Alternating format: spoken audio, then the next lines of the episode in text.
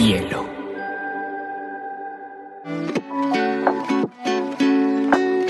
Hola, bienvenidos a Te Cuento News, un espacio donde analizaremos las noticias más importantes del mundo digital y la Web3 en menos de 20 minutos.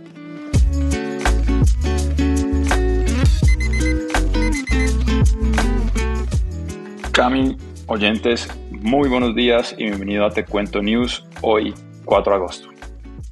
Peter, el Bitcoin sigue en la barrera de los 23.000 y sigue arriba de 1.600, así que viento, viento a favor en el mundo cripto. ¿Qué hay por ahí en la mesa?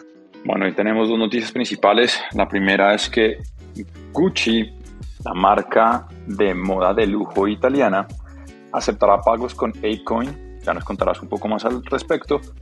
Y las Femtech latinas comienzan su despegue en el ecosistema de startup latinoamericano. Vámonos con, con Web3. ¿Qué traes para hoy? Listo, Peter. Pues efectivamente Gucci acepta Apecoin, que es la moneda de, de Bored Ape. Esto, digamos que me pareció muy importante traerlo a la mesa porque creo que esto, esto ata varios cabos de, de, de por qué siento yo que esto va siendo cada vez más relevante, Peter. El primero es lo que llaman eh, la interoperabilidad. Y esto básicamente lo que quiere decir es que yo puedo empezar a usar monedas de un lado y usarlas sin resistencia alguna en otros caminos. Entonces todo lo que empieza a construirse sobre la red de Ethereum, es decir, todos los tokens de la red de Ethereum van a poder empezar a ser usados como dices en otras partes. Entonces te pongo un ejemplo, Peter, si nosotros queremos crear el Peter token, nos demoramos 20 minutos haciendo el contrato inteligente, le proveemos algún tipo de liquidez en el mercado y para todo efecto práctico, Peter, tú vas a poder pagar con este Peter Token en Gucci. Necesitarás cientos de miles de millones de Peter Tokens para comprarte pues un llavero, pero, pero digamos que ya se va viendo ese futuro interoperable. Esto es, esto es muy, muy, muy emocionante. Y el otro punto que me parece muy, muy importante es que la adopción de Web3 sigue, a pesar del mercado caído, a pesar de la recesión, a pesar pues como de, todos los problemas que está encontrando este mundo, cada vez entra más y más gente, cada vez vemos pues cada vez más personas se suman a este futuro de la Web3. Entonces yo creo que son noticias extremadamente positivas. Yo por lo menos vi esto y sabía que iba a entrar en problemas con mi equipo de Te Cuento News porque iba a traer otra noticia que no era necesariamente de Latinoamérica, pero creo que esto para el mundo pues, real y para el mundo de la Web3 son, son grandes noticias, Peter. Sí, sí, es, es muy interesante y creo que lo vimos aquí día a día, que definitivamente esta tecnología en sus inicios de construcción nos seguirá sorprendiendo con la capacidad de su uso. Eh, y hoy leía también que Binance lanzó un NFT para empezar a hacer temas de identificación en línea, que es, que es, que es, que es uno de esos usos que hablábamos precisamente en el capítulo de NFTs, de cómo esta tecnología va mucho más allá de lo que vemos que son dibujitos caros. Entonces, gracias por la noticia y ya veremos qué más sigue, qué más sigue para el mundo y Latinoamérica. Peter, ¿y, y qué pasa con las Femtechs? ¿Qué es una Femtech, Peter? Eso es lo que quería preguntarte. ¿Sabes qué es una Femtech? Pues eh, digamos que la respuesta obvia es una empresa de tech que tome, que trate temas relacionados como con femeninos, pero creo que va a haber una respuesta mucho más elaborada al respecto. Digamos que si hay un malentendido en pensar que son como, como startups de mujeres, pero la gran diferencia creo que tú lo has dicho y es que las Femtech son startups dedicadas a la salud femenina. Abordan temas que van desde la menstruación hasta el embarazo la menopausia. Y si lo quieres poner en otras palabras, podemos hablar que son compañías de tecnología y software que atienden las necesidades biológicas de las mujeres. Hay apps que traquean el ciclo menstrual y le ayudan a tener un empoderamiento mucho más completo de, de, del ciclo a las mujeres. Eh, ya vamos a ver, pero hay empresas dedicadas a hacer una atención a las mujeres, atención médica a mujeres, bueno, entre otros muchos ejemplos. Pero para meternos, a, para meternos en el tema, se estima que en 2021 la industria Femtech alcanzó un financiamiento de 2 billones de dólares. Esto quiere decir que triplicó la capacidad de levantar capital versus el 2020 y se estima que hoy en el mundo son más o menos 200 startups que están trabajando esta categoría. Es decir, es una categoría bastante nueva. De hecho, se, se, le atribuye el término Femtech a una fundadora llamada Ida Tin. Ella es danesa y precisamente creó una aplicación de salud menstrual llamada Club, que hoy en día está evaluada por 100 millones de dólares y en el 2016 en una conferencia utilizó el término para acuñar empresas que fueran similares a la de ella. Entonces empieza como todo este movimiento, digamos que oficialmente en el 2016 y es interesante porque muchos expertos y entidades financieras están esperando que haya un boom muy abrupto de este mercado en los siguientes 3 a 5 años. Yo lo que quería traer aquí era un poco de las empresas latinas que han venido precisamente liderando todo este movimiento, esta nueva industria en la región.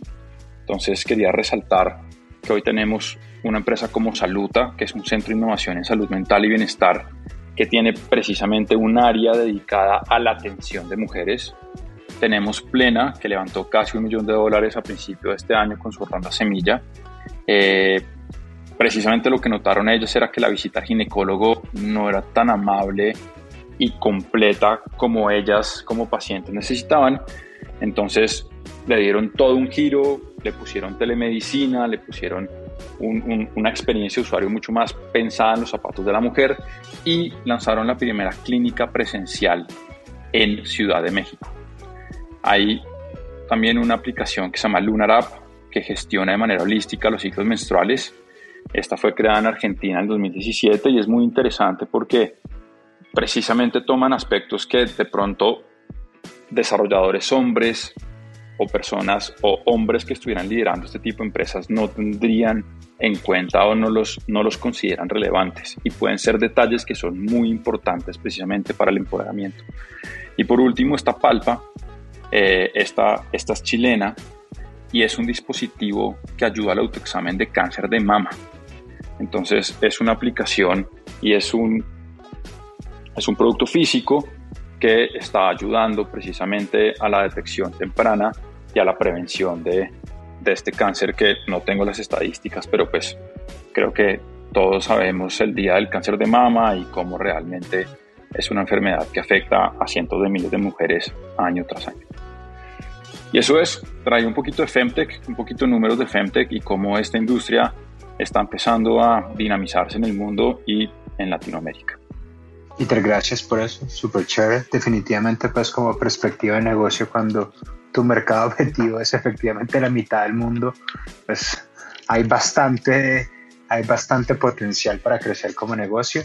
Yo te quería comentar que algo que me impactó mucho en los últimos meses fue cuando, cuando, cuando aprobaron, pues cuando revertieron Roe versus Wade, el tema del aborto en Estados Unidos fue todo un dilema alrededor de estas, estas aplicaciones que traquean el periodo, porque la gente iba a decir como que fue pucha, ahora el Estado va a poder saber cuándo no me llegó y estoy embarazada o no. Entonces esto fue súper interesante y desató todo un dilema alrededor de la privacidad y catalizó un montón de reacciones interesantes alrededor de cómo estas aplicaciones iban a manejar la data no. Pero súper interesante ese, ese, punto, Peter, y definitivamente a, a, seguirle la pista a estas, a estas startups y enhorabuena por la mayoría. Y de hecho lo que mencionas, Cami, es súper relevante por dos temas. Primero, es el tema de protección de la data es uno de los pilares hoy de la propuesta de ventas de Apple, con este future en donde uno puede elegir o no compartir la data con las aplicaciones y le han hecho una fuerza importantísima, o sea, me atrevo a decir que es el pilar principal de venta hoy de los iPhones por parte de Apple. Y lo otro es que se liga mucho con lo que veníamos hablando en el capítulo anterior de la identidad digital. Y precisamente esa data de los ciclos menstruales que estás dejando en la aplicación es un ejemplo perfecto de huella digital. Y esa huella digital en las manos incorrectas, como en este caso podría ser un gobierno opresor, eh, pues puede convertirse precisamente en, en, una, external, una externalidad negativa del el uso de la tecnología. Pero bueno, vámonos con las ñapas. ¿Qué hay para hoy? Peter, pues arranquemos con, arranquemos mal porque ayer fue un día trágico para el ecosistema, porque Solana tuvo un hack feísimo. Eh, fueron casi 6 millones de dólares a, la fecha que se reportan perdidos, eh, 8 mil billeteras distintas. La causa todavía no ha sido revelado, pero parece ser que fue negligencia de una de las, de, una de las partes pues, que crean las billeteras. Entonces te, mantendré, los mantendremos informados con, con, esto, pero fue un día muy, muy, muy, muy feo. Lemon, eh, precisamente esta compañía de cripto argentina, entregará un NFT a cada usuario entre su plataforma, lo que se considera la colección más grande de NFTs hasta el momento, como parte de una estrategia de marketing que busca introducir a sus usuarios, que hoy usualmente están usando su tarjeta de crédito y de pronto están transando algo de criptomonedas, pero introducirlos a otros elementos de la Web3 y el metaverso. Entonces, enhorabuena por, por un esfuerzo más en educar a los usuarios de Latinoamérica. Voy a, voy a abrir Lemon para poner NFT, te contaré cómo Peter, eh, Magic Eden, que es el, el, el, marketplace más famoso de Solana, anunció que va a recibir Ethereum. Y hace un par de meses eh, OpenSea, que era el más famoso de Ethereum, empezó a recibir Solana. Entonces la guerra de los marketplaces se puso buena en la Web3. Espectacular. Y hablando de Web3, Barça Studios que es el ente que centraliza todo lo que es la creación, producción y comercialización de la oferta audiovisual del Fútbol Barcelona, eh, y que también incluye su, su, canal de televisión Barça TV, vendió el 25% o, o, o el 25% fue adquirido por socios.com, una empresa la Web3 que se dedica a la tokenización de equipos deportivos para que los fans puedan ser dueños y tener voz y voto en sus clubes. Entonces, es muy interesante, uno, la estrategia que está utilizando el Barcelona para financiar a toda costa este, esta gestión de corto plazo que están generando, pero también cómo empiezan precisamente estas organizaciones Web3 a tener un papel relevante en lo que va a ser el marketing a futuro de, en este caso, los equipos de fútbol en el mundo. No sé si tú usaste libros de, eh, de colegio Marca Pearson, ya me acuerdo cuando leí esto, se me vino la cabeza clarísimo, y resulta que Pearson anunció que su propia estrategia digital es que va a usar los NFTs para cobrar comisiones sobre la venta de libros de segunda mano, entonces tiene todo el sentido del mundo. Debo decir que no me trajo tan buenos recuerdos, pero muy, muy útil ver estos efectos prácticos de, de los de la tecnología. Sí, muy interesante el uso de los NFTs. Eh, Neki, creo que uno de los mejores ejemplos, si no el mejor ejemplo de cómo una corporación realmente puede crear una startup exitosa, recibió la autorización para constituirse como una compañía, una compañía de financiamiento en Colombia. Entonces, es un hito importante para esta fintech porque de hecho ya se separó de, de la organización que lo creó en Colombia y pues posiblemente vamos a empezar a ver nuevos servicios por parte de Neki hacia sus usuarios. Oracle está este gigante de, software anunció una alianza con Instones, una plataforma de Web3 para todos sus clientes. O sea que otro más que entra a la, a la esfera. Entonces siguen llegando, tarde o temprano todos caerán. Bueno, muy bien. Yo no tengo más ñapas, Cami. No sé si tengas algo más en el radar. La última eh, que quería comentarles es que un regulador de, de la ciudad de Nueva York multó a, a, la división de cripto de Robinhood por 30 millones de dólares. Esto fue, es un tema bien interesante porque es la primera multa efectiva que hacen a cripto. Digamos que todavía la, la, el estatus legal de la demanda está como sin esclarecer, pero pues es un precedente. Y, y, y bueno, nada, Robinhood no la está pasando tan bien en, en estos días que anunció el 20% de los despidos entonces de su personal entonces pues lástima pero bueno como siempre muchas gracias a todos los que nos escuchan gracias Cami por compartir este escenario y nos vemos el próximo martes See the sky, see the clouds amongst the sun. See the day for everything it could be. Stop treading on that snooze button. hielo.